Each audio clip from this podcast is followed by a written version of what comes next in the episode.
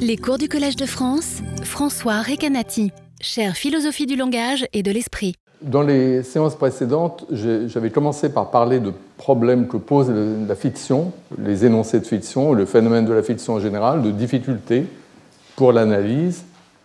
Et j'avais évoqué plusieurs solutions possibles, tirées, disons, de différents secteurs de, la philosophie. Euh, et, la dernière fois, j'ai mentionné le fait que que ces différentes solutions apportées aux problèmes euh, que j'avais énumérés, ces solutions euh, ont toutes des limitations, c'est-à-dire qu'elles marchent dans certains cas mais pas dans d'autres, de sorte que euh, le problème n'est pas tellement d'arbitrer de façon globale entre les solutions que d'apparier les solutions avec le type de cas auquel elles conviennent le mieux. Et dans cette perspective, j'ai introduit la dernière fois une distinction entre différentes catégories d'énoncés qui parlent de la fiction. je dis que c'est le phénomène de la fiction qui pose des problèmes, mais c'est aussi les énoncés qui parlent de la fiction qui posent des problèmes euh, pour leur analyse. Donc les trois types d'énoncés euh, dont j'ai dit que j'allais les, les, distinguer pour les besoins de l'analyse, afin, disons, de diviser pour régner ce sont les énoncés fictionnels, les énoncés parafictionnels et les énoncés métafictionnels. Et la dernière fois, j'ai parlé des énoncés fictionnels et des énoncés parafictionnels. Et aujourd'hui, je vais parler, je vais revenir un peu là-dessus, mais je vais parler de la troisième catégorie, les énoncés métafictionnels. Les énoncés parafictionnels, j'ai dit la dernière fois que c'était la catégorie la plus intéressante et que j'y reviendrai plus tard, notamment dans la dernière séance du cours. Alors, les énoncés fictionnels, ce que j'ai dit la dernière fois, c'est que c'est tout simple. Euh, ce sont les énoncés qu'on trouve dans la fiction. Et j'ai donné un exemple tiré de Madame Bovary. L'énoncé euh, L'enseigne porte en lettres d'or Homais pharmacien. Ça fait partie d'une description de la pharmacie de M. Homais. C'est un énoncé fictionnel, c'est un énoncé qu'on trouve dans le texte de fiction Madame Bovary. J'ai dit de façon générale que, que l'idée que la fiction c'est du faire comme si c'est de la simulation. On fait comme s'il y avait ce personnage, euh, ce pharmacien, M. Homais. On fait comme s'il avait cette pharmacie et on fait comme si on décrivait la pharmacie en disant notamment des choses vraies à son sujet, comme le fait qu'elle porte euh, telle ou telle enseigne. Tout ça, euh, c'est du faire semblant, disons. J'ai dit que cette idée-là marchait très bien pour la fiction elle-même, pour analyser l'activité fictionnelle elle-même et les énoncés de fiction. Mais la dernière fois, j'ai souligné une propriété des énoncés fictionnels, c'est que même si eux-mêmes euh, ont quelque chose de simulatif au sens où l'auteur fait comme s'il affirmait, décrivait une réalité euh, donnée effectivement indépendamment, comme s'il énonçait un fait à propos de personnages réels, même s'il y a cet élément de simulation et de faire semblant, cependant, euh, il y a une performativité de l'énoncé fictionnel qui est qu'en faisant ça, l'auteur crée quelque chose, il crée une vérité fictionnelle en faisant ça, en écrivant ça, en écrivant le texte de façon globale, il crée quelque chose qui est l'œuvre de fiction. Donc Flaubert, à travers cette activité, disons, de faire semblant, euh, il produit l'œuvre de fiction, le roman Madame Bovary. Et il, euh, crée un ensemble de vérités euh, nouvelles concernant précisément cette œuvre de fiction qu'il crée. Et parmi ces vérités, il y a le fait que dans Madame Bovary, dans ce livre, euh, l'enseigne de la, pharmacie de M. Homais porte en lettres d'or la mention Homais pharmacien. Ça, c'est quelque chose qui est vrai dans la fiction. Et c'est cette vérité fictionnelle, c'est pas vrai dans la réalité, donc on parle de vérité fictionnelle, cette vérité fictionnelle a été instaurée par l'acte de l'auteur, qui est l'acte consistant à écrire dans le livre l'enseigne de, Monsieur Homais, de, la pharmacie porte en, porte en lettres d'or Homais pharmacien. Il écrit cela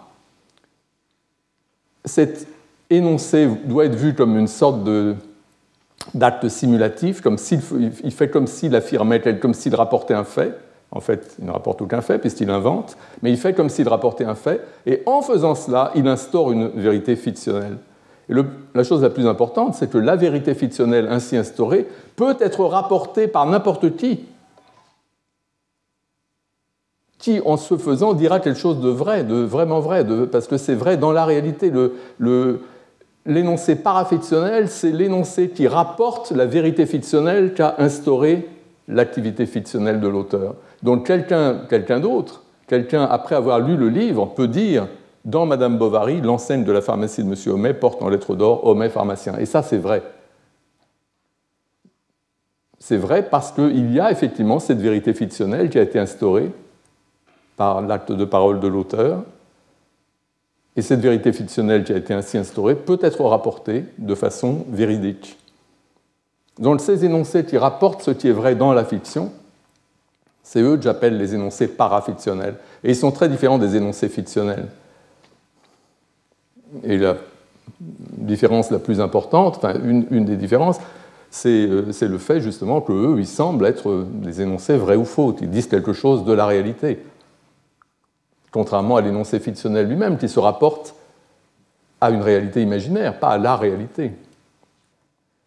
J'ai résumé ces idées la dernière fois dans un tableau en disant que les énoncés fictionnels, donc on voit des flèches qui vont dans, plusieurs sens, ça correspond à, ce contraste entre les énoncés performatifs qui créent des réalités et les énoncés constatifs qui décrivent des réalités indépendantes. Donc les énoncés fictionnels instaurent les vérités fictionnelles, ou en tout cas les vérités fictionnelles explicites, parce que à chaque énoncé de l'auteur correspond une vérité fictionnelle qui est une vérité explicite parce qu'elle-même correspond à quelque chose qui a été dit explicitement dans le livre.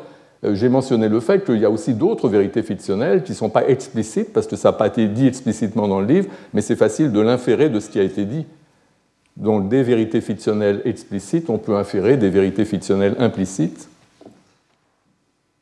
comme par exemple le fait que M. Homais a moins de 150 ans, c'est quelque chose que vous pouvez facilement inférer de votre connaissance d'arrière-plan compte tenu du fait que le monde imaginaire qui nous est décrit est censé être comparable sous, toutes sortes d'aspects à, la réalité, et que donc un certain nombre de nos connaissances d'arrière-plan sur la réalité s'appliquent aussi bien à cet univers imaginaire.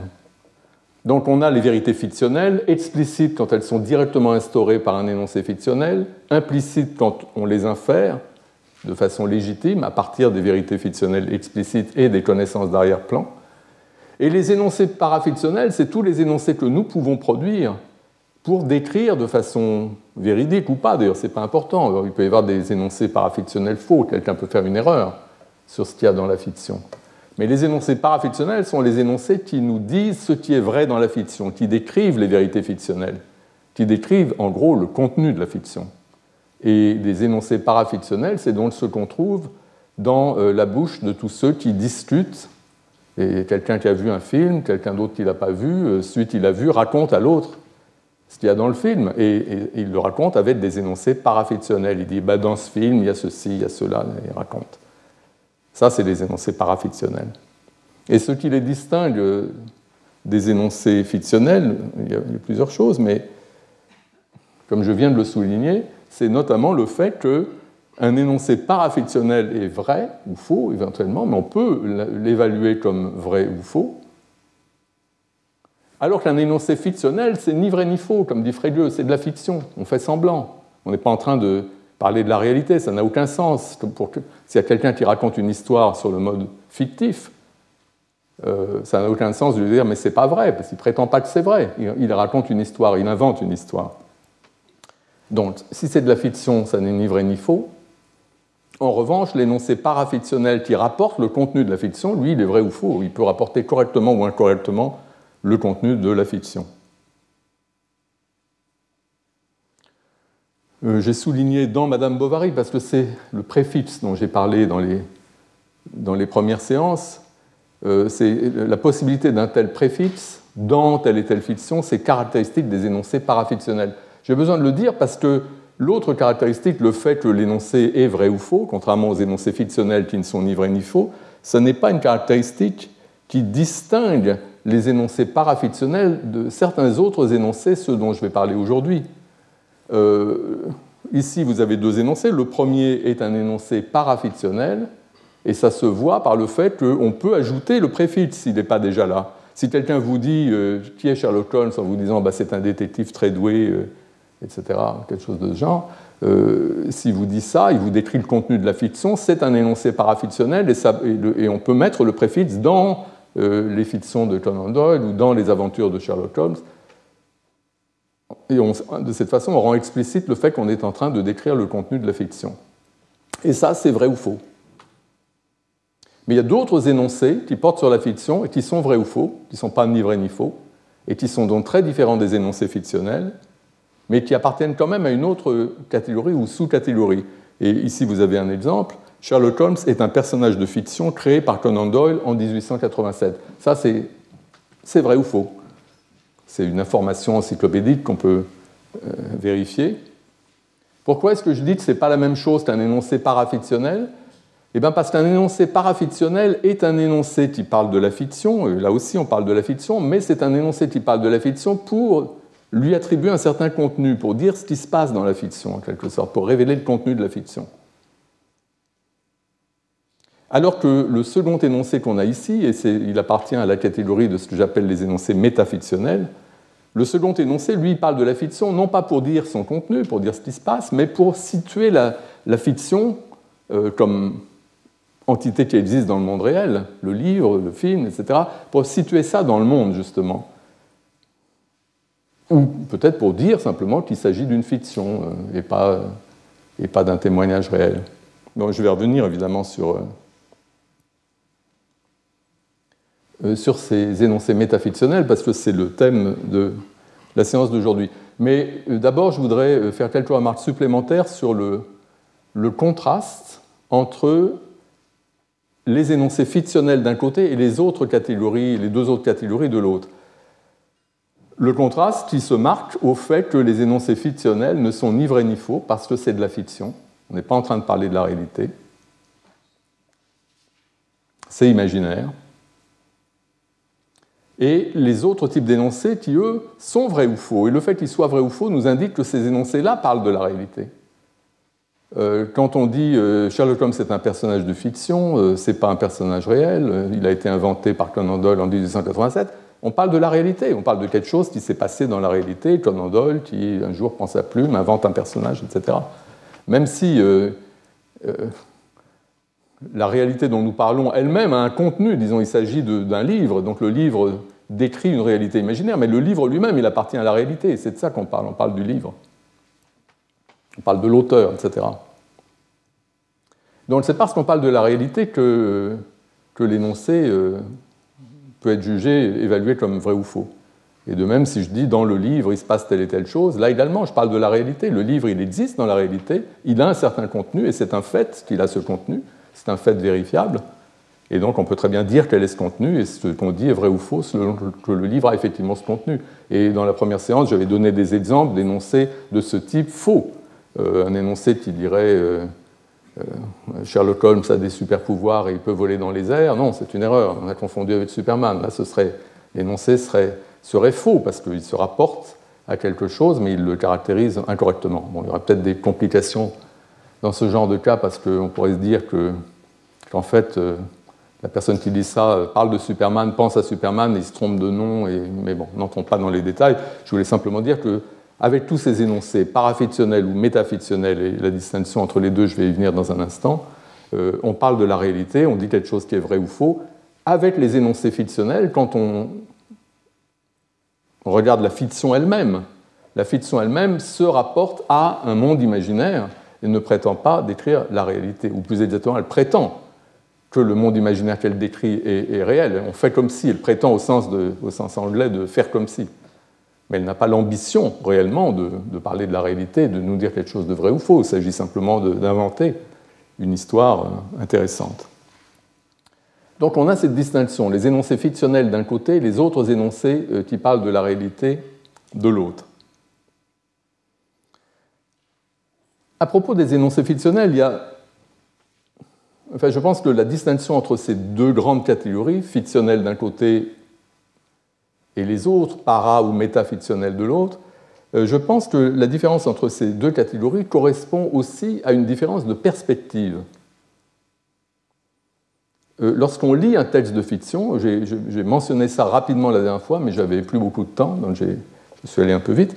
Lorsqu'on lit un texte de fiction, on est typiquement immergé dans l'univers fictionnel. C'est ça qui se passe quand on lit. Si on lit euh, sans se laisser distraire, il arrive parfois qu'on lise, mais on n'arrive pas à se concentrer. Donc, euh, parfois, on lit de façon mécanique sans vraiment enregistrer ce qui se passe dans l'histoire, parce qu'on prête attention à quelque chose d'autre. Je ne parle pas de ça. Quand vous êtes plongé dans votre lecture, que vous êtes bien à votre affaire, bien dans les histoires de Sherlock Holmes, par exemple. Donc, dans ces cas-là, on dit qu'on est immergé dans l'univers fictionnel. Donc, le texte de fiction, les énoncés fictionnels, nous mettent en quelque sorte devant les yeux des, situations imaginaires, et, euh, notre, attention est focalisée sur, sur eux, sur ces événements imaginaires, sur ce monde imaginaire. Dans ce genre de cas, on est évidemment tout à fait conscient qu'on est en train de lire un livre, qu'on est en train de lire un roman, un livre de fiction. On en est conscient, certes, mais je parlais de notre attention focalisée sur les événements imaginaires eux-mêmes. On peut très bien être conscient de quelque chose en marge. On a une conscience, on sait, on sait bien qu'on est en train de lire, mais notre attention nous transporte tout à fait ailleurs, dans le monde de la fiction. Donc on peut être conscient, mais néanmoins on n'est pas en train de porter notre attention sur euh, la réalité, sur le fait que nous tenons dans nos, mains un livre, etc. Non, on est, notre attention se porte sur les, faits que, que, décrit le livre, c'est-à-dire sur l'univers fictionnel. Dans ces cas-là, euh, je dirais qu'on adopte une perspective interne. Mais auparavant, j'ai retrouvé euh, une illustration que j'ai utilisée en couverture d'un de mes livres qui vient du, livre admirable de Alan Gardiner sur la théorie du discours et du, langage, euh, un livre écrit dans les années 30. Euh, et, Gardiner parle de ces questions d'attention focalisée ici ou là. Ce qu'il dit, c'est que quand, dans la communication, dans la parole en général, donc là, il, représente euh, un couple dans son salon en train de converser. Et donc, il y a une des personnes, le, mari, je crois, qui évoque la situation d'un neveu quelque part en Australie, où il est parti à l'aventure et où les choses se passent assez mal pour lui. Et, euh, le, mari dit quelque chose euh, comme euh, il devait bien se douter que, ça allait mal tourner ses affaires et qu'il pourrait faire faillite ou quelque chose comme ça. Et ce que dit Gardiner, c'est que le couple est parfaitement conscient, et il doit être conscient, il donne quelques arguments pour ça, parfaitement conscient du fait qu'ils sont là dans le canapé en train de parler l'un à l'autre. Ça, c'est, il y a la situation de discours dans laquelle la communication prend place, c'est ce qu'il appelle la situation A, qui est présente à l'esprit des interlocuteurs. Ils savent qu'ils sont dans le canapé en train de parler du neveu. Mais leur attention mentale est focalisée sur le neveu, sur le contenu de ce qui est dit.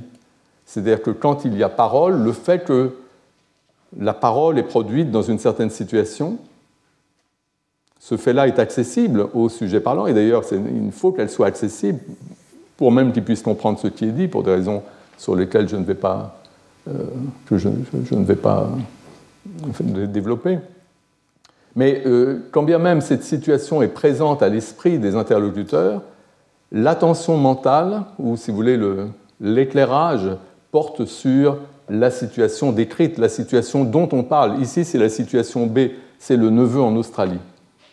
Et puis il y a aussi une troisième situation dans cet énoncé, euh, parce que ce dont parlent les, le mari et la femme, c'est pas seulement du neveu en Australie, mais c'est du fait que le neveu en Australie doit, a dû penser à la possibilité de faire faillite. Et donc il y a une troisième situation qui est la situation que se représente le neveu. Mais oublions ça parce que ça n'est pas pertinent pour nous. La seule chose qui est euh, pertinente pour nous, c'est cette idée qu'on euh, peut être conscient de quelque chose, mais ce quelque chose n'est pas à l'avant-plan de l'attention. Et quand on nous parle, c'est ce dont on nous parle qui, normalement, est à l'avant-plan de l'attention. Et pareillement, quand on lit un texte de fiction, ce qui est présent au premier plan dans notre esprit, c'est la situation fictionnelle. Et donc, si vous êtes immergé, plongé dans la fiction, vous lisez votre histoire, euh, vous êtes bien concentré, et que quelque chose se passe, bah, ça, vous remarquez pas tout de suite. Si quelqu'un essaie d'attirer votre attention, il faut qu'il fasse quelque chose pour y arriver, parce que vous êtes plongé dans votre affaire. Donc je pense qu'on a ça.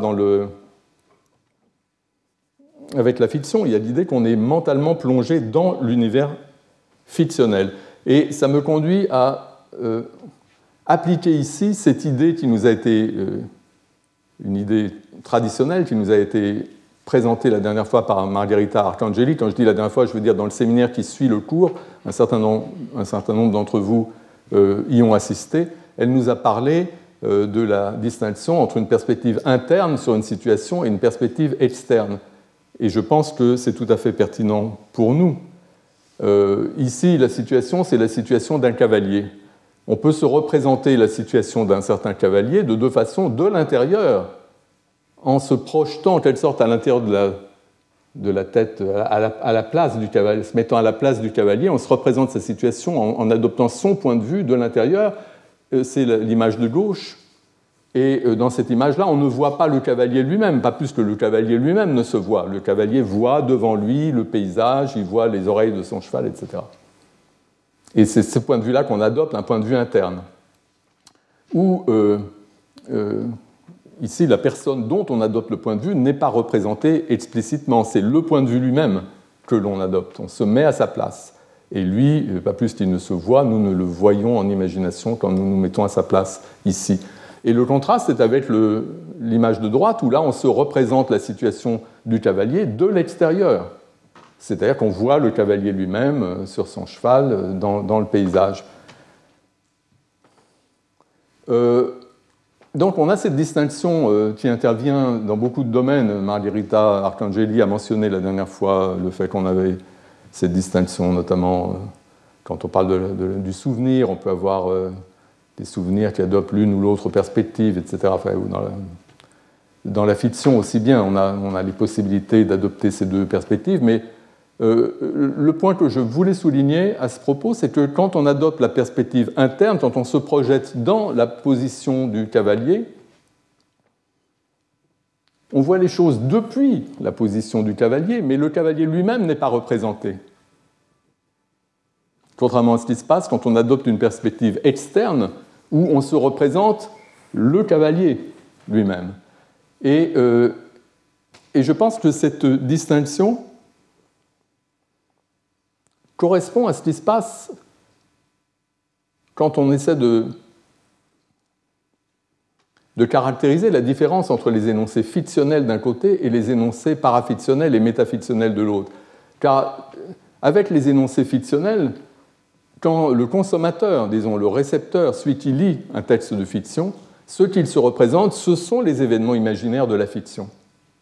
C'est ça qu'il se représente. C'est ça sur quoi son attention est, fixée. Les événements imaginaires de la fiction. Mais la fiction elle-même, comme entité appartenant à la réalité, le livre, le film, ça n'est pas représenté. Quand vous êtes au cinéma, vous voyez euh, les aventures de Superman. Euh, ce, que, qui occupe votre attention, ce sont les aventures de Superman. Le film lui-même, en tant que entité appartenant à la réalité, euh, en tant qu'une production avec tel ou tel auteur qui a coûté euh, telle somme, etc. Tout ça, ça n'est pas ce à quoi vous pensez quand vous êtes en train de regarder le film. Ça, c'est ce à quoi vous pensez peut-être quand vous lisez une critique qui vous parle du film. Il peut vous mentionner des choses de ce genre.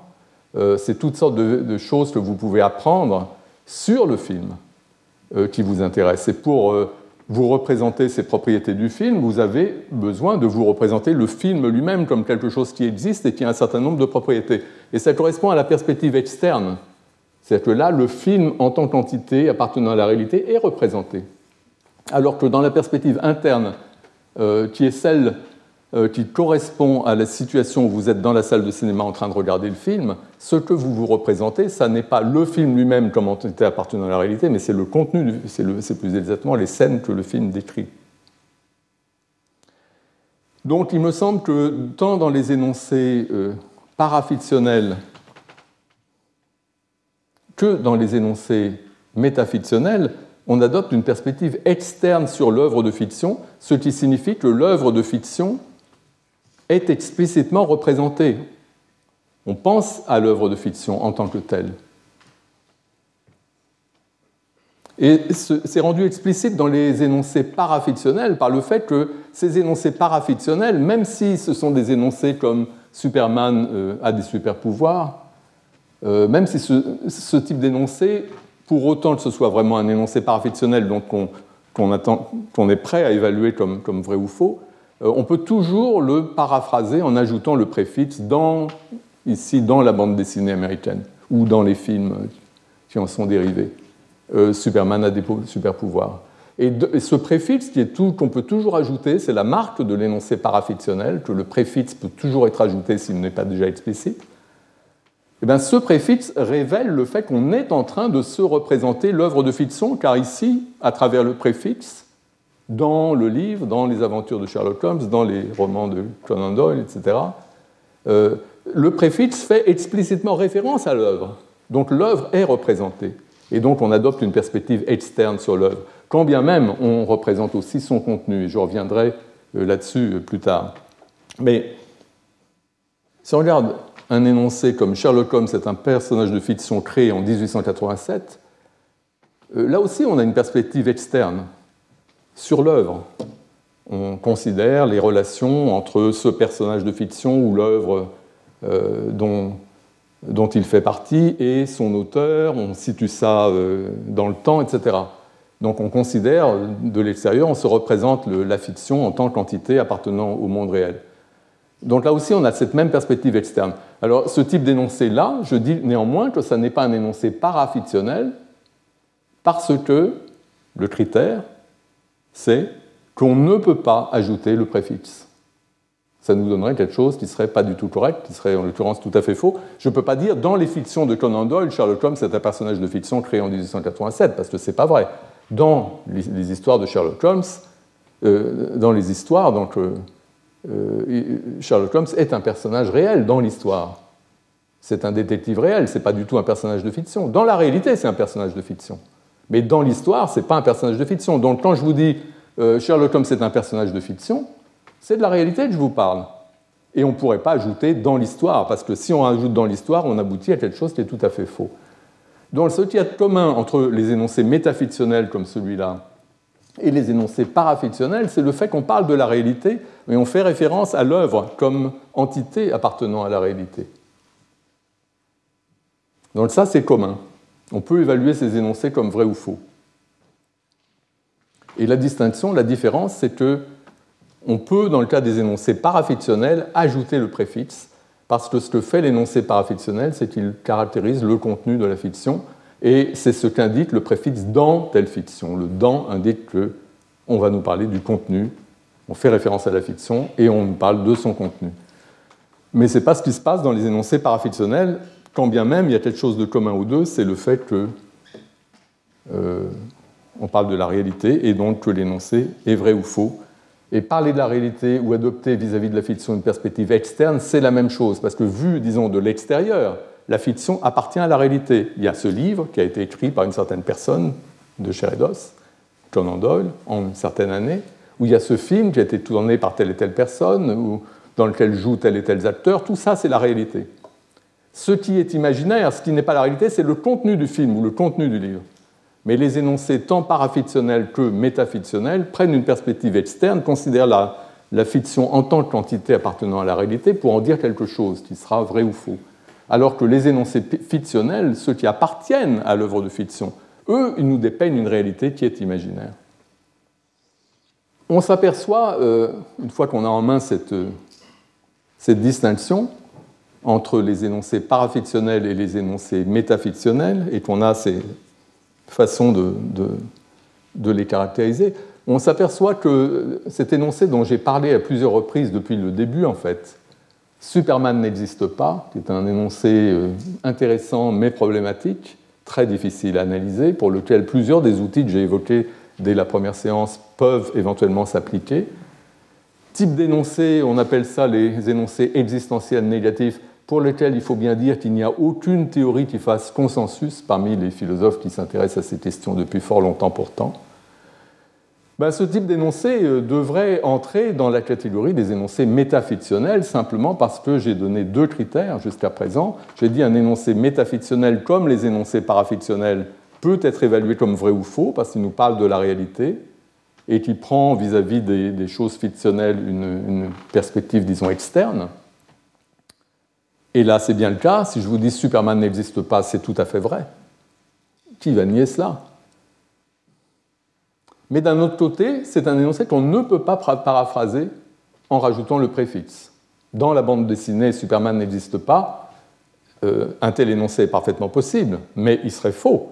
Parce que si on décrit le contenu de la bande dessinée Superman, on doit dire que dans la bande dessinée, Superman existe. Évidemment qu'il existe dans la bande dessinée. Quand on dit qu'il n'existe pas, à nouveau, c'est parce qu'on parle de la réalité, on ne parle pas du contenu de l'œuvre.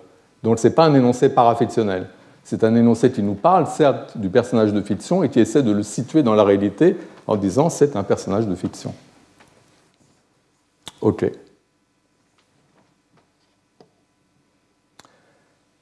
Donc on a cette euh, tripartition et j'ai dit que l'intérêt de distinguer des catégories d'énoncés, c'est que ça nous permet de voir que les outils qui sont à notre disposition pour analyser la fiction, et qui, euh, chacun est d'une puissance limitée puisqu'il marche seulement dans un certain domaine, mais pas partout, eh ben on peut en quelque sorte apparier ces outils aux différentes catégories d'énoncés. Et en gros, ce que je propose, relativement aux trois outils principaux dont j'ai parlé dans la première séance et, j'en ai, parlé encore dans la seconde, euh, on peut dire que pour les énoncés fictionnels, l'idée de faire comme si, l'idée de simulation,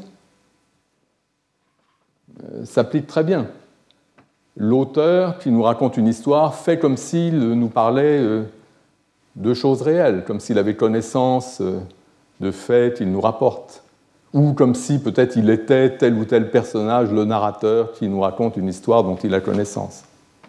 Ou en tout cas, même si la dernière fois j'ai dit qu'il y avait plusieurs façons de, voir les choses et que certaines personnes disaient qu'en fait, ce n'est pas tellement l'auteur qui fait, qui, fait, qui fait comme si, même si souvent c'est le cas, mais pas toujours. En revanche, le récepteur, celui qui lit une histoire de fiction, lui, il fait toujours comme s'il était mentalement, il se met dans la disposition d'esprit de, de quelqu'un qui, qui, lit une histoire concernant des personnages réels. C'est du faire comme si, et du faire comme si conscient, mais néanmoins, euh, il y a toujours ce faire comme si qui intervient dans la fiction. Donc là, je pense qu'il n'y a pas trop de problème, et, en particulier quand il s'agit des personnages de fiction, ces personnages qui n'existent pas, comme Sherlock Holmes ou Superman, on peut dire que, que l'auteur, quand il fait référence à Superman ou à Sherlock Holmes, il fait comme s'il y avait un tel personnage dont il nous racontait les, aventures. Et en tout cas, celui qui consomme euh, la fiction, celui qui lit, par exemple, la bande dessinée ou, le roman, celui-là, il fait comme s'il y avait un tel personnage dont il euh, apprenait l'histoire. Donc il y a ce, ce, faire comme si, et ça veut dire que Sherlock Holmes et Superman n'existent pas, ce ne sont pas des, il n'y a pas de tels personnages, ils n'existent pas en tant que personnages de chair mais on fait comme s'ils existaient. Il y a donc, avec des, quand on emploie un nom propre comme Sherlock Holmes ou Superman, il y a une référence simulée à un individu de chair qui en fait n'existe pas. On fait comme s'il existait et du coup on fait comme si on pouvait effectivement y faire référence et employer un nom propre. Donc cette théorie-là euh, ne fonctionne pas mal, la théorie du faire comme si, pour la catégorie des énoncés fictionnels. Alors quand on regarde les énoncés parafictionnels, dans le livre Sherlock Holmes est un détective brillant, ben, les choses sont un peu compliquées. C'est pourquoi les énoncés parafictionnels, je ne reviendrai sur leur analyse de façon disons, un peu détaillé que à la fin, euh, que dans la dernière séance. Mais une chose est certaine à propos des énoncés parafictionnels, c'est que la théorie très populaire chez les philosophes du préfixe implicite marche très bien pour eux. Ce que nous disent les philosophes, c'est que quand vous dites quelque chose qui paraît vrai et qui néanmoins mentionne un personnage de fiction, comme euh, Sherlock Holmes est un détective très brillant, euh, etc., quand vous dites ça, euh, vous parlez de la fiction et on pourrait expliciter ce que vous dites en rajoutant le préfixe, qui est en fait toujours là, toujours compris euh, implicitement euh, quand il n'est pas explicite, dans la fiction. On est en train de parler de la fiction. Et ce qu'on dit, c'est que dans le livre, Sherlock Holmes est un détective brillant. L'avantage de restaurer le préfixe de cette façon-là, c'est que ça nous permet de comprendre à la fois pourquoi de tels énoncés semblent vrais ou faux, alors même qu'ils mentionnent quelque chose qui n'existe pas, ce qui est bizarre. Bah, c'est vrai ou faux parce qu'on est en train de parler de la réalité, à savoir du contenu d'un livre, et dans le contenu de ce livre, il y a un tel personnage. D'autre part, on résout les problèmes, disons, euh, que j'ai mentionnés au début, comme ce problème de la généralisation existentielle. S'il est vrai que Sherlock Holmes est un détective, euh, c'est peut-être pas un bon exemple. S'il est vrai que Superman a des super pouvoirs, par généralisation existentielle, on devrait pouvoir conclure qu'il y a un individu qui a des super pouvoirs. Et ça, ça paraît faux, parce qu'il n'y en a aucun. En fait, il n'existe pas. Euh, on n'a plus ce problème à partir du moment où on a restauré le préfixe, parce que dans ce cas, ce que veut dire euh, Sherlock Holmes a des super pouvoirs, c'est que dans l'histoire fictionnelle, Sherlock Holmes a des super pouvoirs. Et à ce moment-là, ce qu'on peut inférer, c'est simplement que dans l'histoire fictionnelle, il y a quelqu'un qui a des super pouvoirs. Ça, c'est vrai. Donc cette théorie du préfixe implicite marche très bien pour les énoncés parafictionnels, parce que le propre des énoncés parafictionnels, c'est effectivement qu'ils se comprennent toujours comme préfacés par ce dans la fiction, par ce préfixe. Soit le préfixe est explicite, soit il peut être explicité. Rajouter le préfixe quand il n'est pas là ne change jamais le sens de l'énoncé. C'est le propre des énoncés parafictionnels. Donc cette théorie du préfixe implicite marche très bien pour eux, pour ces énoncés même si les énoncés parafictionnels posent des problèmes très délicats, et c'est les plus intéressants, dû au fait qu'il y a une sorte de mélange de deux perspectives à la fois, la perspective externe, dont j'ai dit, parce qu'on se représente la fiction comme une entité de la réalité dont on peut parler de façon vraie ou fausse, mais en même temps on se représente le contenu de la fiction, et ça c'est imaginaire. Et pour se représenter de la contenu de la fiction, il faut se placer dans l'univers fictionnel. Et donc il y a les énoncés parafictionnels euh, présente cette espèce de mélange de perspectives extrêmement intéressant, ce qui n'est pas le cas avec les deux autres catégories d'énoncés. Mais donc, ces complications sur lesquelles je, reviendrai. Mais en tout cas, pour ce qui est simplement des outils que j'avais présentés, on voit qu'effectivement, la théorie du préfixe implicite marche très bien pour les énoncés parafictionnels.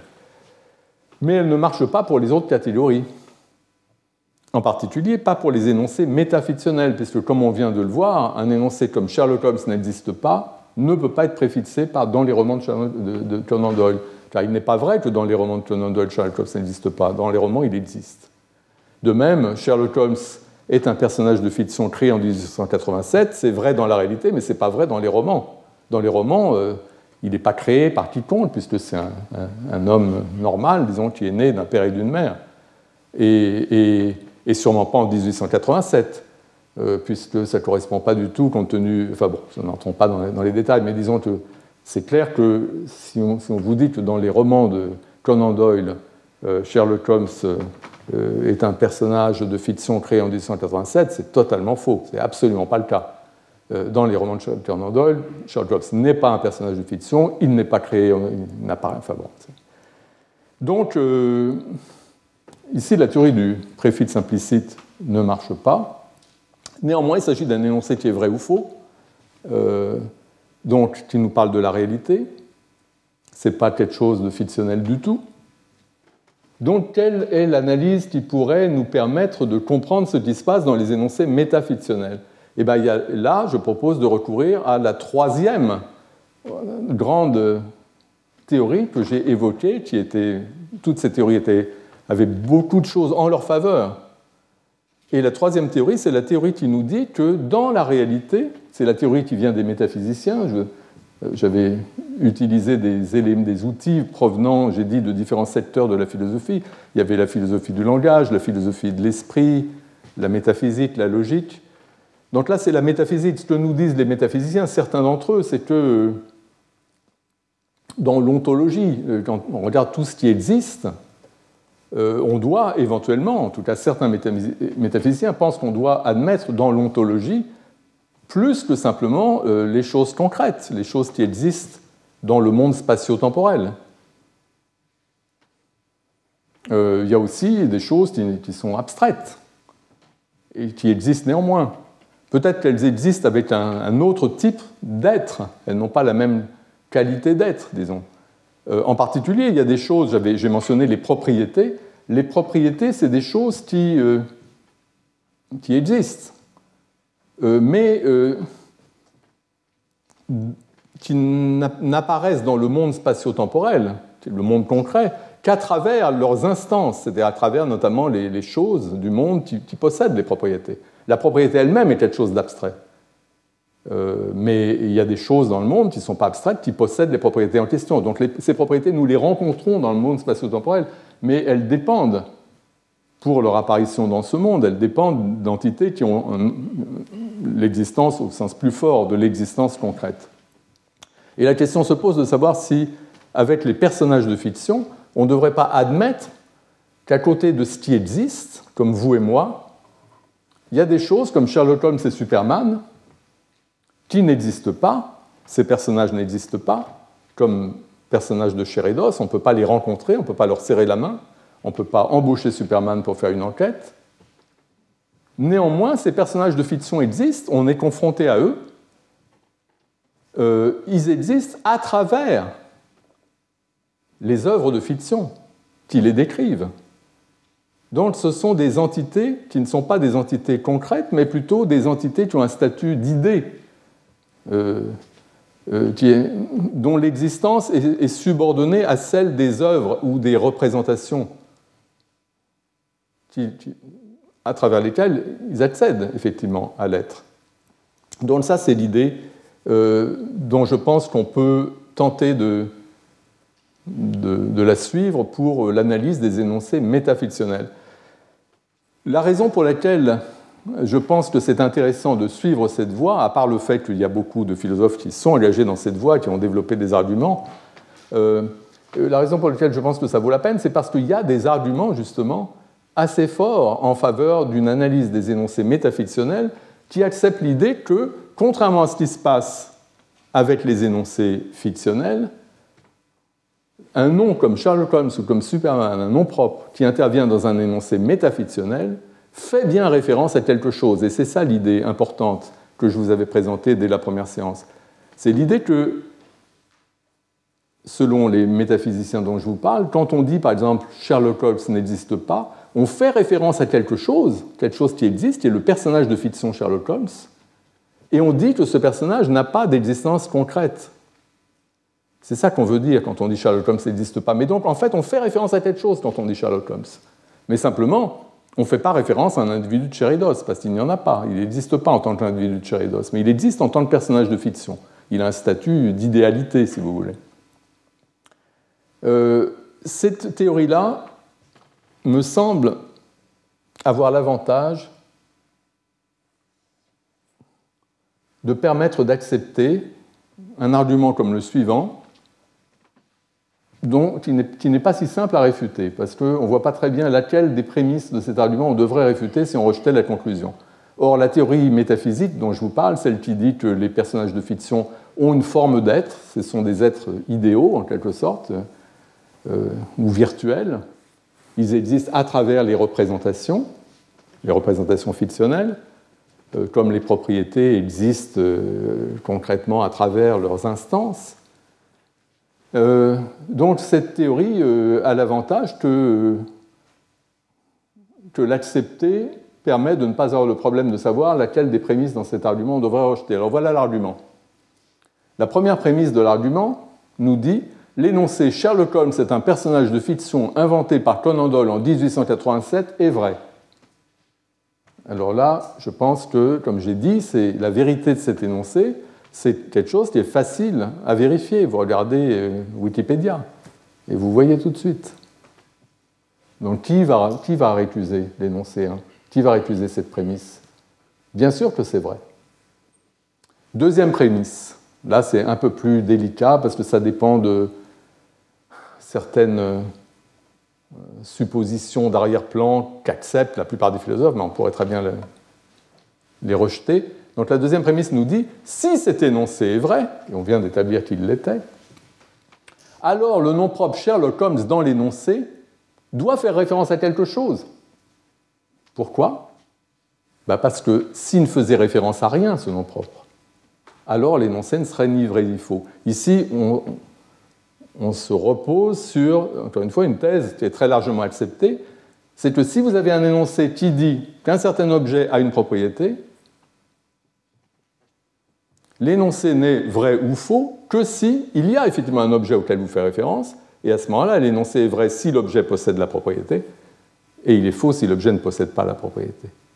Et s'il n'y a pas d'objet, si vous dites euh, ce truc pèse 2 kg et qu'il n'y a rien, que vous, êtes en train d'halluciner, vous montrez un truc qui n'existe pas, bah, c'est ni vrai ni faux. C'est ni vrai que la chose pèse 2 kg, et c'est pas vrai non plus qu'elle pèse pas 2 kg. La chose, n'existe pas, donc ni l'un ni l'autre n'est vrai.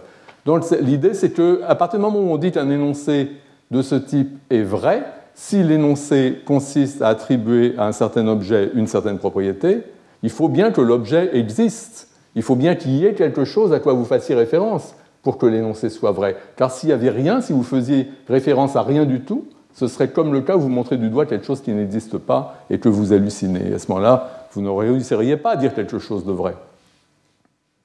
Donc, il faut bien que l'acte de référence soit réel pour que euh, l'énoncé soit vrai. Dans la théorie de Frege, euh, tout ça apparaît d'une façon particulièrement nette et élégante parce que euh, ce que Frege appelle la valeur de vérité de l'énoncé, le fait qu'il soit vrai ou qu'il soit faux, il correspond à la référence de. Enfin bon, je ne vais pas entrer dans les détails, mais en tout cas, cet énoncé 2 euh, n'est pas si facile à récuser, en tout cas si on accepte des principes euh, correspondant à des principes qui sont effectivement largement acceptés par les, par les philosophes.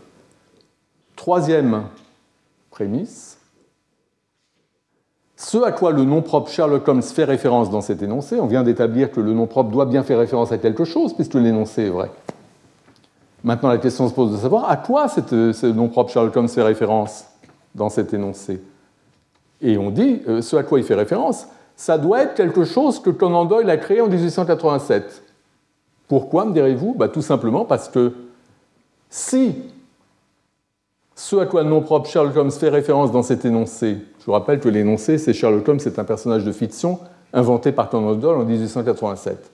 Donc si dans cet énoncé, le nom Sherlock Holmes faisait référence à quelque chose qui n'est pas inventé par euh, Conan Doyle en 1887, à ce moment-là, l'énoncé serait faux, puisque l'énoncé nous dit justement que c'est quelque chose qui a été créé par Conan Doyle en 1887.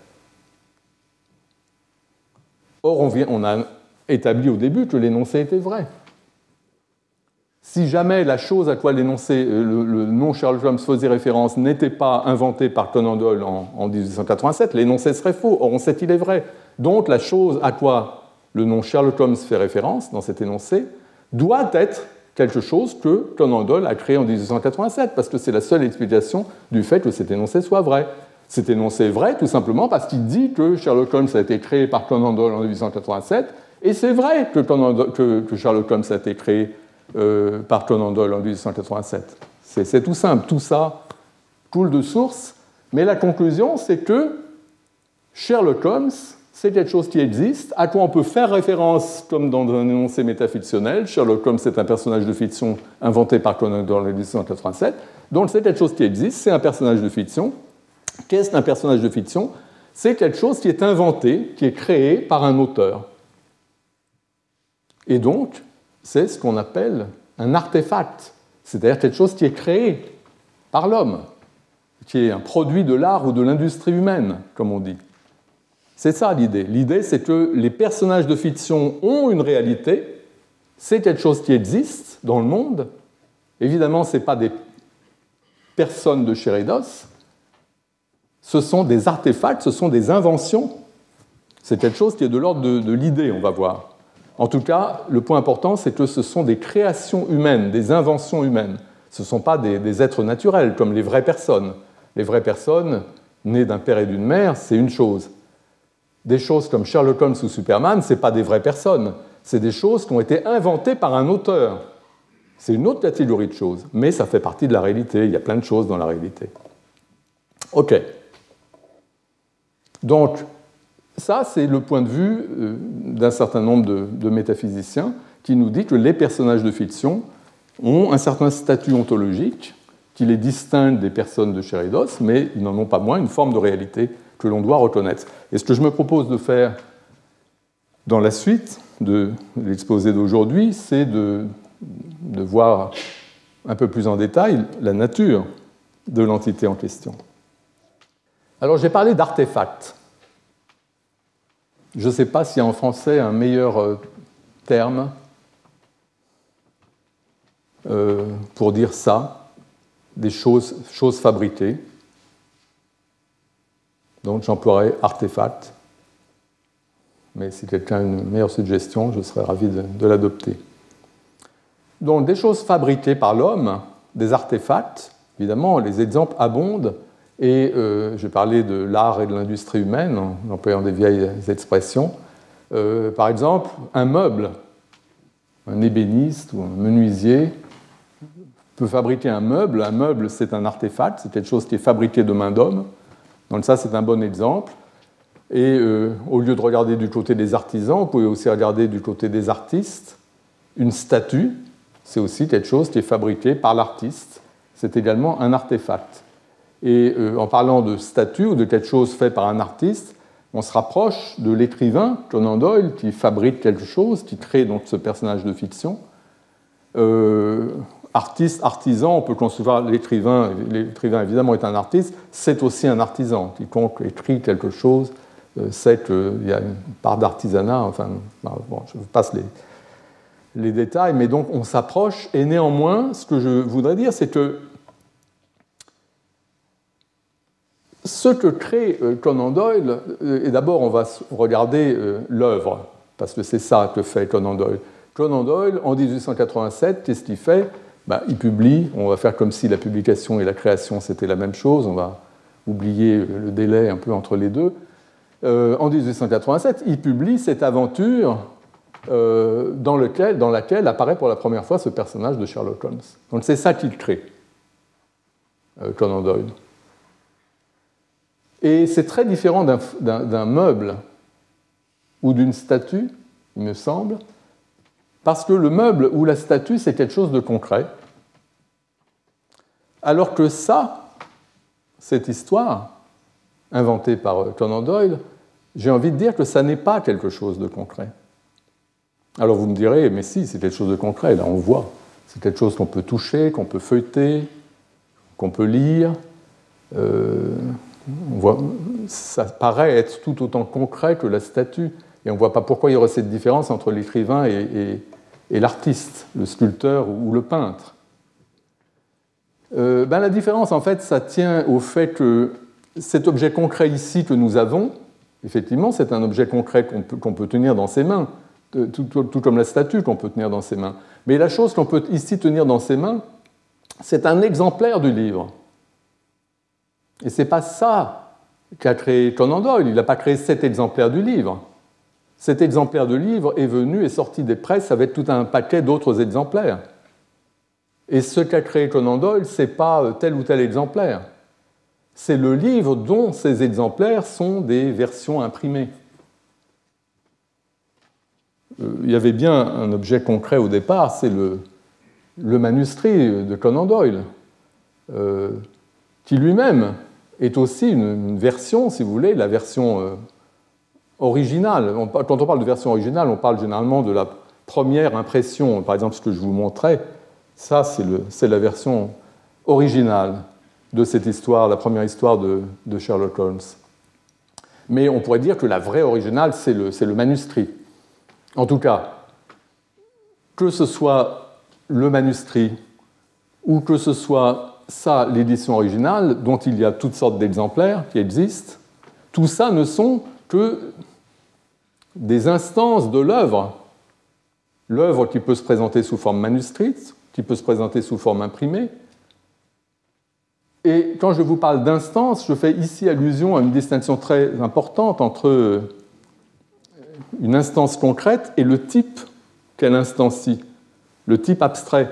Je dirais que tous les exemplaires de ce fascicule instancie le même type. C'est ce qui est commun à tous les exemplaires. Et ce qui est commun à tous les exemplaires, c'est notamment une certaine typographie, euh, disposition. Il y a plein de propriétés qui sont communes. Il y a aussi des propriétés qui distinguent tel exemplaire de tel autre. Il y aura un exemplaire qui sera corné, etc. ce sera des différences. Mais il y a quelque chose de commun, et ce qui est commun à tous ces exemplaires caractérise un certain type qui est l'édition originale de euh, c'est-à-dire Starlet. C'est ça le type. Mais ce qu'a créé euh, Conan Doyle, ce n'est pas euh, ce type-là, euh, parce que l'histoire dont il s'agit a connu beaucoup d'autres éditions. Et c'est toujours la même histoire. Et aussi bien, le manuscrit lui-même n'est pas une instance de ce type-là, puisque ce n'était pas une version imprimée avec les caractéristiques de, des exemplaires de cette édition. Il y a eu beaucoup d'autres éditions que celle-là. Il y a eu le manuscrit lui-même. Toutes ces choses-là participent du même, sont des instances du même type, qui est un type beaucoup plus abstrait que le type correspondant spécifiquement à cette édition-là. Donc au départ, Conan Doyle produit quelque chose de concret, un manuscrit, là c'est pas le, même, la même aventure, mais ça fait rien. Il produit un certain manuscrit, mais donc c'est une chose concrète, comme la statue, comme le, comme le, comme le, comme le meuble. Euh, mais ce que vise l'acte créateur de Conan Doyle, ce n'est pas tellement ce support concret de l'œuvre, c'est l'œuvre elle-même. Et l'œuvre elle-même, c'est quelque chose d'abstrait, c'est un type qui se trouve instancié à travers cet objet concret, mais aussi à travers tous les exemplaires de toutes les éditions qui suivront. Et euh, ce type qui est à créer Conan Doyle est quelque chose d'abstrait, d'un plus haut niveau d'abstraction que simplement le type que possèdent toutes les éditions, en incluant aussi les versions manuscrites de l'œuvre. Puisque euh, on peut faire abstraction non seulement des particularités individuelles des exemplaires, aussi des particularités typographiques des différentes éditions, mais on peut même faire abstraction du langage. Il y a euh, des traductions du livre dans toutes sortes de langues. Et c'est toujours la même histoire. Donc même si on change la langue, c'est toujours le même livre. Et ce qu'a créé euh, Conan Doyle, c'est quelque chose de très abstrait, puisqu'on peut même faire abstraction du langage. On peut aller beaucoup plus loin encore, puisqu'on peut également considérer l'histoire dans ses versions non plus euh, littéraires, sous forme de texte que l'on lit, mais par exemple sous forme cinématographique. Et on peut avoir la même histoire, une adaptation au cinéma. Et on peut aller extrêmement loin, euh, jusqu'à des séries télé qui n'ont alors je vais venir sur l'explication de ce fait, mais que des rapports beaucoup plus distants avec l'histoire originale. Il semble donc que le type correspondant à l'œuvre est quelque chose déjà de très abstrait. Mais si on regarde le personnage de Sherlock Holmes, on s'aperçoit que le personnage est un aspect de l'œuvre. Dans l'œuvre, il y a, euh, dans, un roman, il y a l'intrigue, il y a les personnages. Tout ça, c'est constitutif de l'œuvre. Donc le personnage de Sherlock Holmes, il fait partie des personnages, il est donc constitutif de l'œuvre, mais il est encore plus abstrait que l'œuvre elle-même, dont nous venons voir que c'était déjà quelque chose de très abstrait. Encore plus abstrait que l'œuvre elle-même, euh, parce que ce personnage de Sherlock Holmes, il apparaît dans plusieurs histoires différentes de Sherlock Holmes. Donc ce n'est pas une œuvre, même considérée comme quelque chose de très abstrait, c'est plus exactement, il y a plusieurs œuvres, mais qui font partie d'une même famille, et le personnage de Sherlock Holmes est commun à toutes, et donc c'est un type, un haut niveau d'abstraction. Donc, Conan Doyle a créé ce personnage de Sherlock Holmes quand il a écrit la première fiction qui fait intervenir ce détective. Et donc, c'était le, le roman que je vous ai montré, celui de 1887. Cette fiction représente un personnage de chair qui n'existe pas parce que c'est imaginaire, c'est une fiction. Mais la fiction représente un personnage comme s'il existait, un personnage de chair qui possède un ensemble de propriétés qu'on connaît bien. C'est un détective, il a des capacités déductives hors du commun, il a une casquette, il fume la pipe, il joue du violon, etc. Vous connaissez tout ça. Donc il s'agit d'une représentation, cette œuvre véhicule une représentation d'un individu imaginaire qui possède ses propriétés. Et cette représentation d'un individu imaginaire possédant ses propriétés est commune à toutes les histoires de Sherlock Holmes. Donc on peut dire que toutes ces histoires, les œuvres différentes, les différentes histoires, toutes instancient le même type abstrait, c'est-à-dire elles, contiennent toutes la représentation d'un individu possédant ses propriétés. Donc on peut dire que, les instances du type en question, le type Sherlock Holmes, ce sont toutes les représentations particulières. Plus exactement, vous avez un type général très abstrait qui est le type représentation de Sherlock Holmes.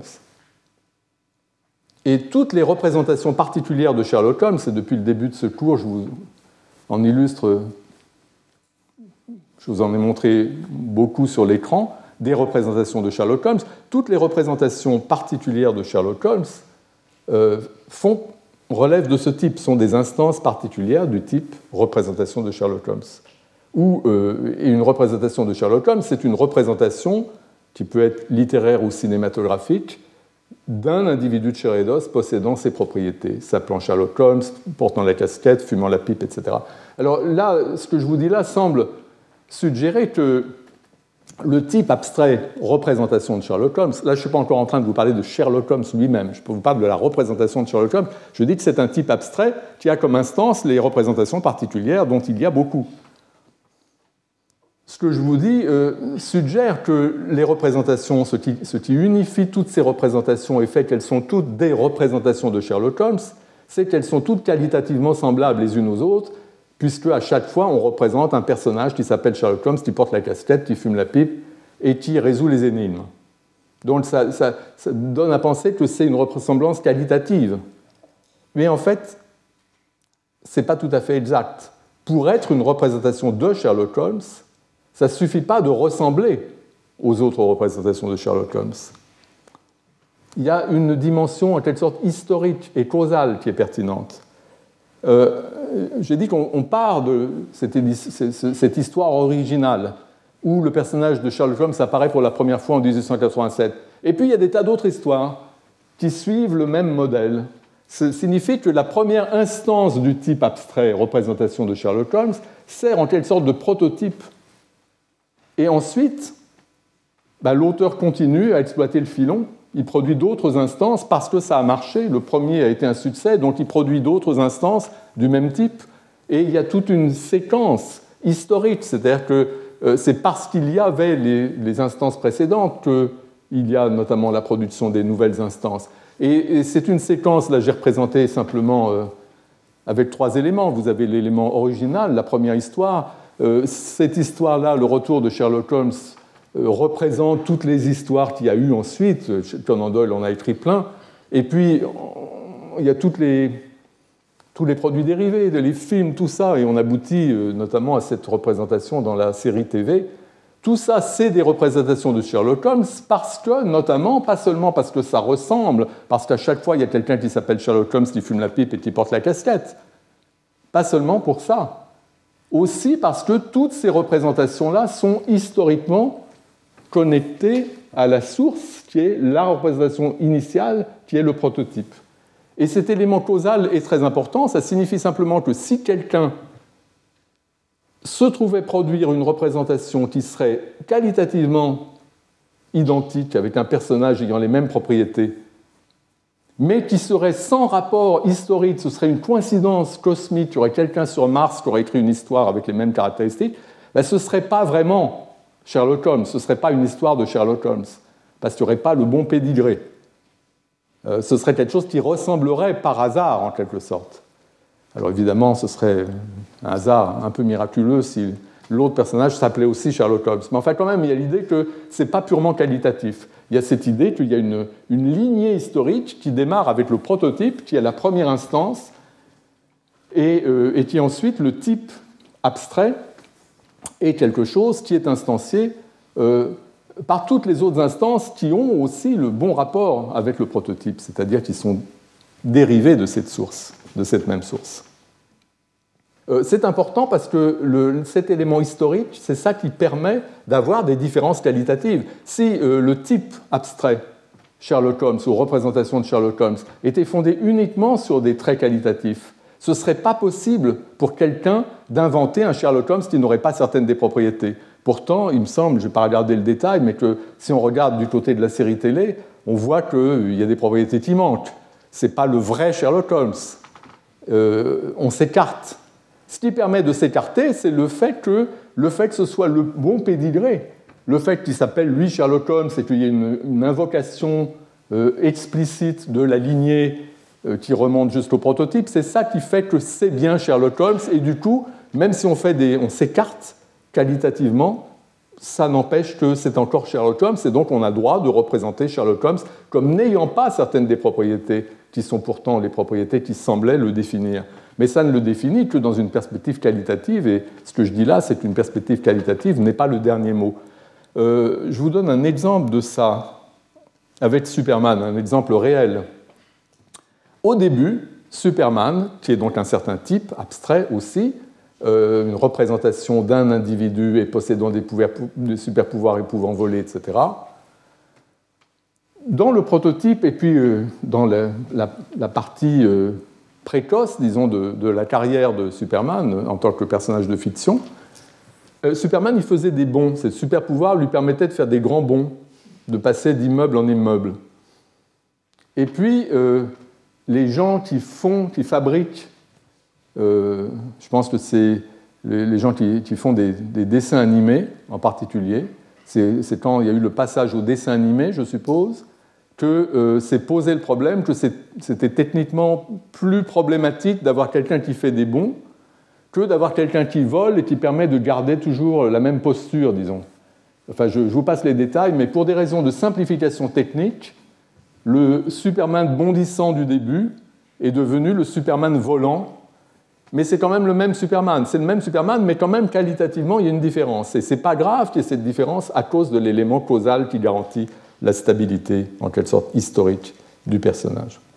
Donc, nous avons ce type abstrait, représentation de Sherlock Holmes, qui n'est que pas entièrement qualitatif, où il y a cet élément historique, et il y a toutes les instances du type, c'est-à-dire toutes les, représentations particulières de Sherlock Holmes qui relèvent de cette famille, de cette lignée.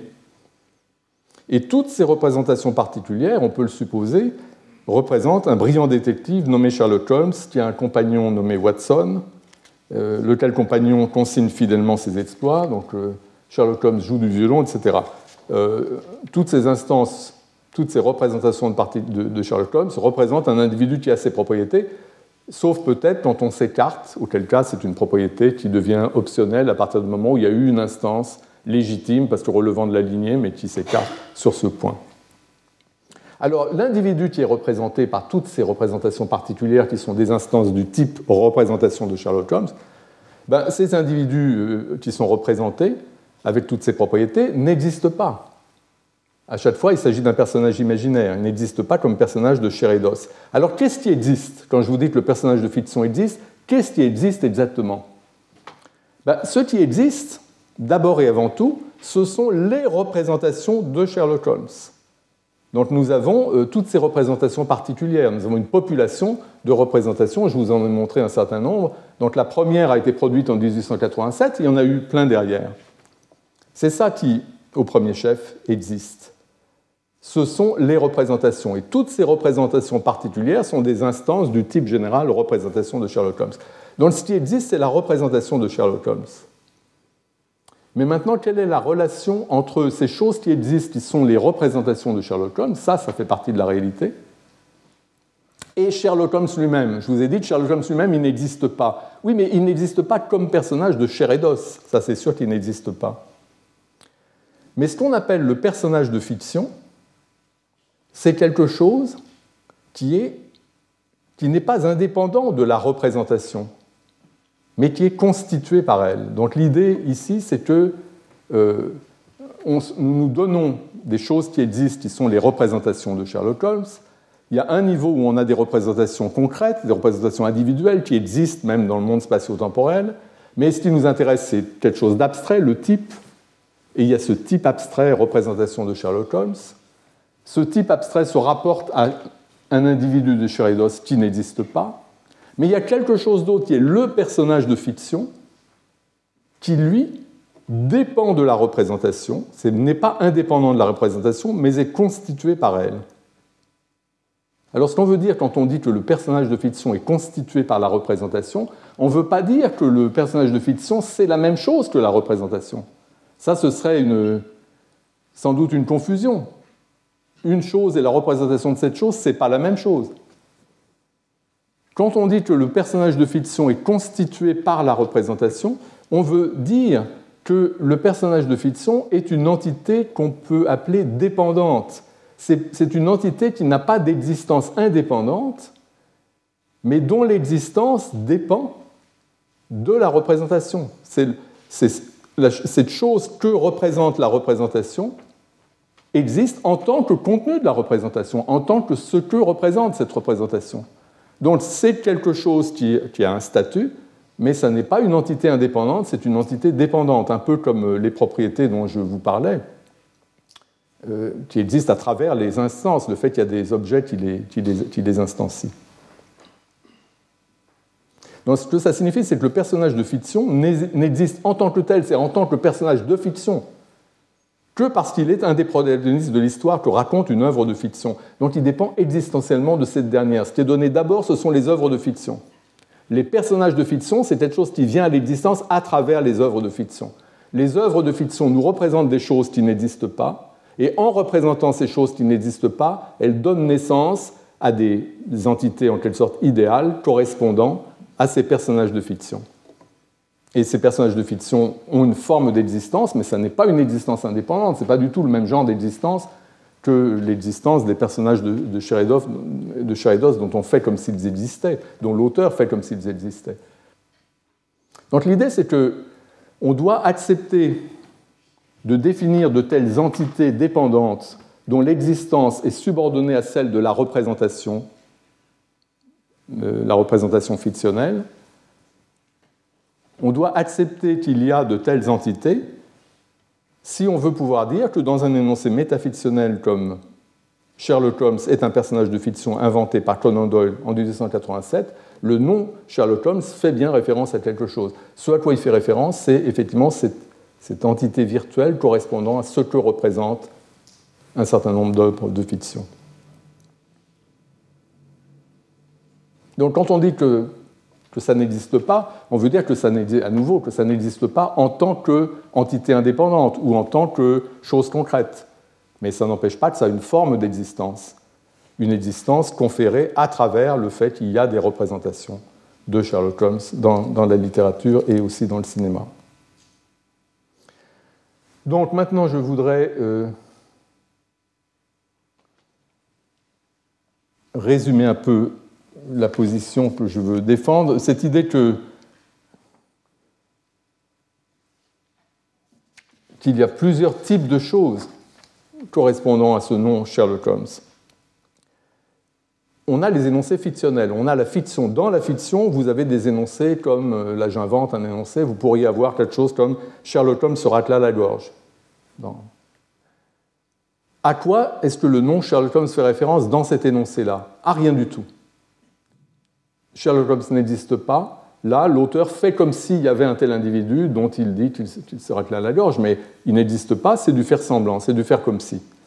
Donc on n'a fait référence à rien du tout, c'est une référence qui est simulée.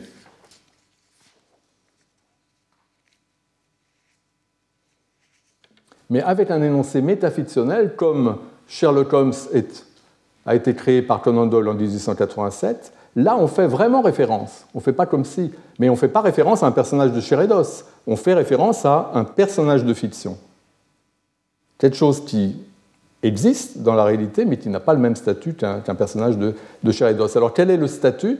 Le statut de, de ce personnage de fiction, c'est le même statut d'une création culturelle. C'est un artefact, c'est quelque chose qui est fabriqué par l'homme mais c'est de même nature, et ça c'est c'est ce que nous dit euh, Amy Thomason, une des personnes qui défendent ce point de vue sur le statut des personnages de fiction. C'est donc une création culturelle de même nature qu'une mélodie ou qu'une chanson comme la Marseillaise.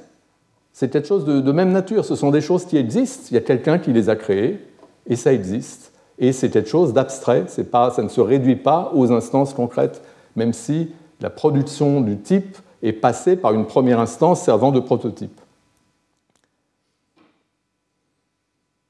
En d'autres termes, le nom Sherlock Holmes ne renvoie pas au même type d'entité dans un énoncé fictionnel et dans un énoncé métafictionnel.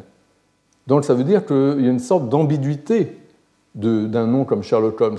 Quand vous avez l'énoncé fictionnel Sherlock Holmes se racle à la gorge, le nom Sherlock Holmes renvoie à un personnage de Sheredos, mais il n'existe pas ce personnage, on fait comme s'il existait. Mais dans l'énoncé métafictionnel, Sherlock Holmes a été inventé en 1887. Là, le nom Sherlock Holmes ne nous parle pas d'un personnage de Sheredos, il nous parle d'une entité culturelle, de même nature qu'une mélodie ou qu'une chanson. Donc dire que le nom Sherlock Holmes désigne des choses différentes dans différents types d'énoncés euh, semble impliquer que le nom est ambigu. L'ambiguïté, évidemment, on connaît. Là, vous avez avocat qui signifie euh, une certaine profession ou qui signifie euh, l'avocat qu'on mange. Du côté des noms propres, on a aussi des ambiguïtés. Là, vous avez l'exemple de deux Gareth Evans, un, homme politique et un philosophe. Euh, est-ce que c'est quelque chose du même genre, ce qu'on a avec Sherlock Holmes? Non, c'est pas ça que je veux dire. Mais il y a d'autres sortes d'ambiguïté. Là, ce qu'on a dans tous ces cas-là, c'est l'homonymie, euh, qui est une forme particulière d'ambiguïté. Vous avez la même forme qui, euh, en fait, correspond à des, expressions différentes, signifiant des choses différentes. Mais, il y a une autre forme d'ambiguïté qui est ce qu'on appelle la polysémie. Et, dans la polysémie, il y a aussi plusieurs sortes. Mais ce qui m'intéresse, c'est des choses comme le mot fenêtre le mot fenêtre peut désigner euh, plusieurs choses. En gros, ça, c'est une fenêtre, mais quand je dis ça, c'est un peu vague. On peut parler de fenêtre pour parler, disons, de l'ouverture dans euh, la cloison ici, dans le mur. Euh, si on dit que quelqu'un est passé par la fenêtre, on veut dire qu'il est passé par l'ouverture. Mais fenêtre, ça désigne aussi le châssis vitré à l'intérieur qui obture cette ouverture. On peut dire la fenêtre est cassée.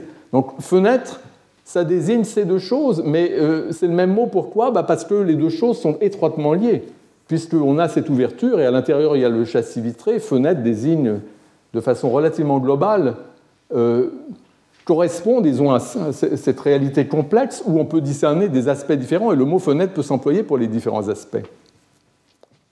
Et ce phénomène, on le trouve partout, d'avoir des mots qui ont des significations légèrement différentes, mais tellement proches ou tellement liés dans la réalité qu'on euh, peut passer de l'une à l'autre sans s'en rendre compte. Et là, je vous donne un exemple du phénomène que les linguistes appellent coprédication. Euh, vous dites le déjeuner était délicieux, mais il a duré trop longtemps. Tout va bien, on comprend très bien, on parle du déjeuner, mais si on y réfléchit, la chose qui était délicieuse, qu'on appelle ici le déjeuner, c'est la nourriture qu'on a consommée. C'est le repas en tant que nourriture. Ce qui a duré longtemps, c'est également le repas, mais dans un autre sens, c'est l'événement social consistant à consommer la nourriture.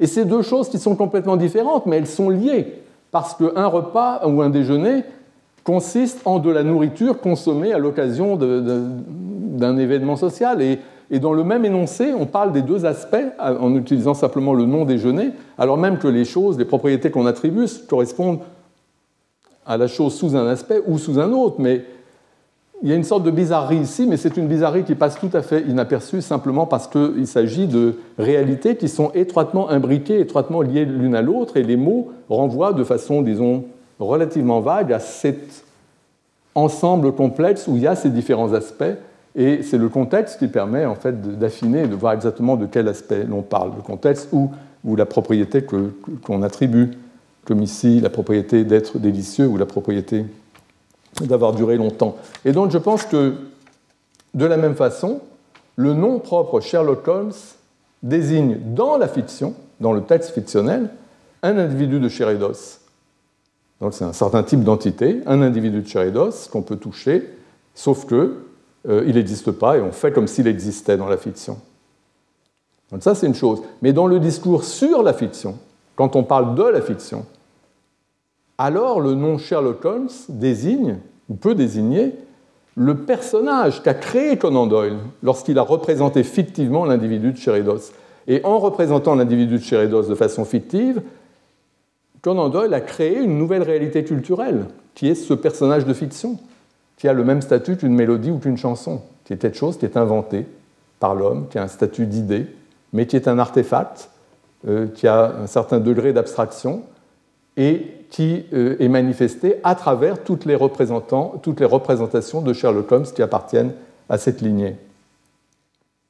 Mais contrairement à l'individu de Sheridos qui imaginaire certes, mais qui est un personnage de Sheridos, le personnage créé par Conan Doyle, lui qui n'est pas un personnage quelque chose de Sheridos, mais de l'ordre de l'idée, ben, lui, il existe bel et bien.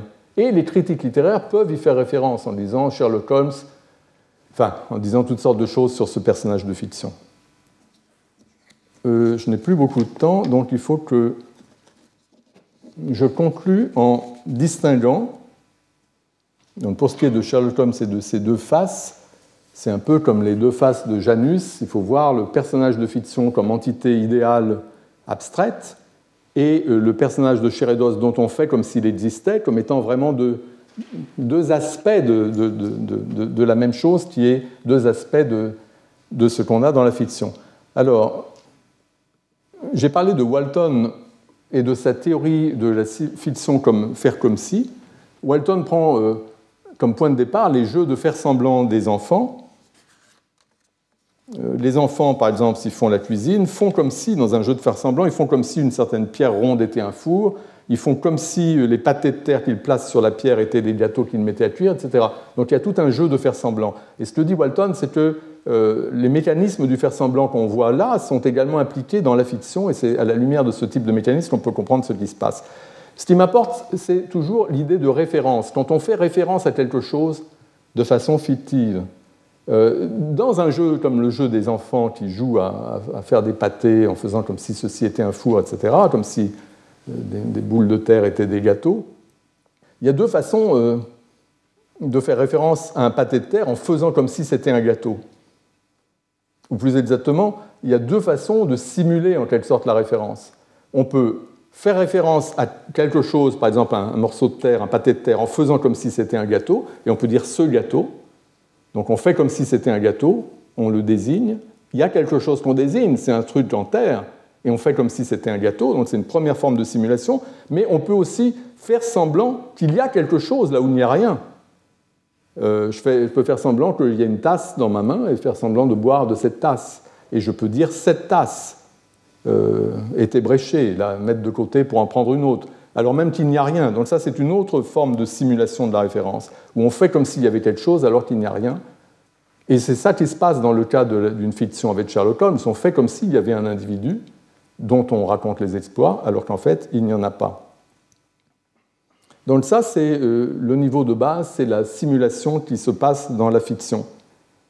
Et, euh, et dans les cas métafictionnels, j'ai dit que c'est complètement différent, puisque là, on fait réellement référence à quelque chose qui existe, mais le quelque chose qui existe vient à l'existence à travers la pratique de la simulation, à travers la pratique du faire semblant, à travers la pratique de la fiction. Cette pratique donne naissance à des entités qui ont un statut culturel, un statut d'objet euh, auquel nous pouvons penser, que nous pouvons nous représenter.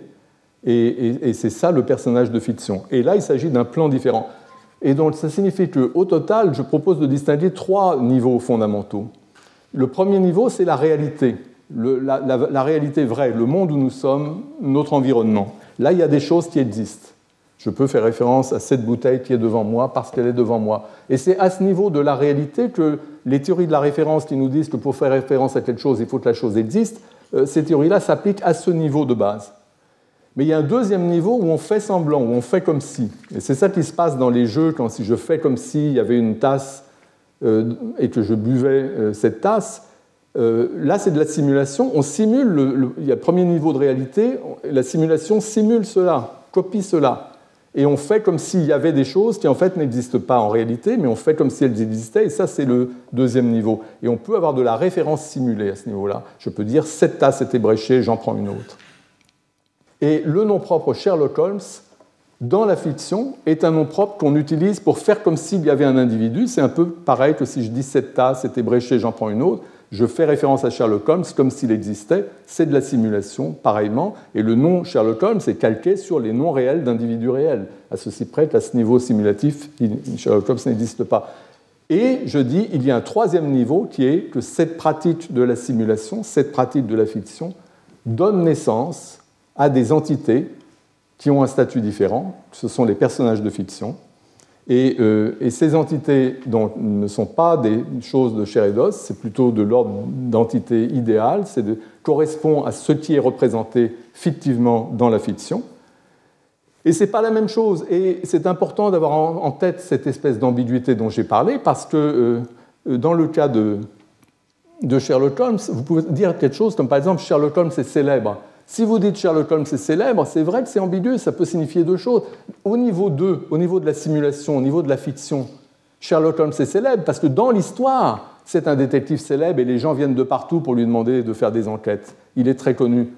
Mais au niveau 3, Quand c'est nous qui parlons de la fiction et que nous faisons référence aux personnages de fiction bien connus, on peut dire Sherlock Holmes est célèbre parce que c'est un personnage de fiction parmi les plus connus.